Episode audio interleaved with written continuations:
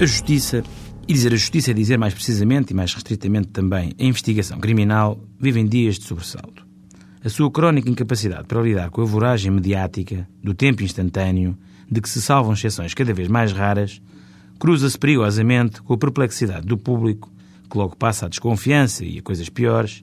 ante uma incompreensível sucessão de casos, mais ou menos dispersos, mais ou menos independentes entre si,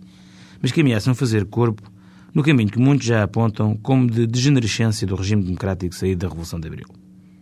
Esta cacofonia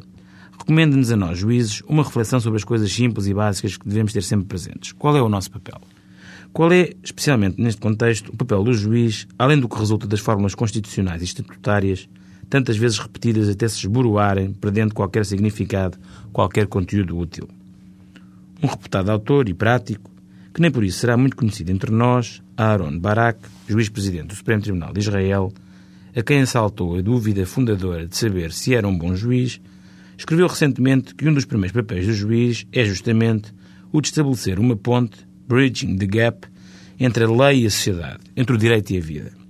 No fundo, é a responsabilidade do juiz, ao interpretar e aplicar a lei, fazer falar os textos na sua flexibilidade e plasticidade, verdade elementar conhecida de qualquer leitor e de qualquer tipo de texto.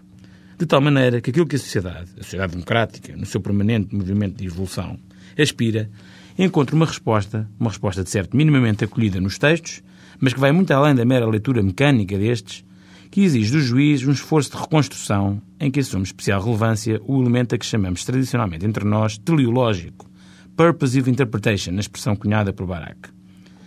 Este apontamento de leitura deveria bastar para nos levar mais longe na compreensão da habitualmente proclamada, muitas vezes falsa, impotência que ouvimos a certos aplicadores do direito que empurram para a lei, de certo muitas vezes desacertada e infeliz, responsabilidades que devem partilhar e dinamizar, animando um desempenho mais criativo da função de julgar, a partir da lei, mas tendo nela o seu intransponível limite.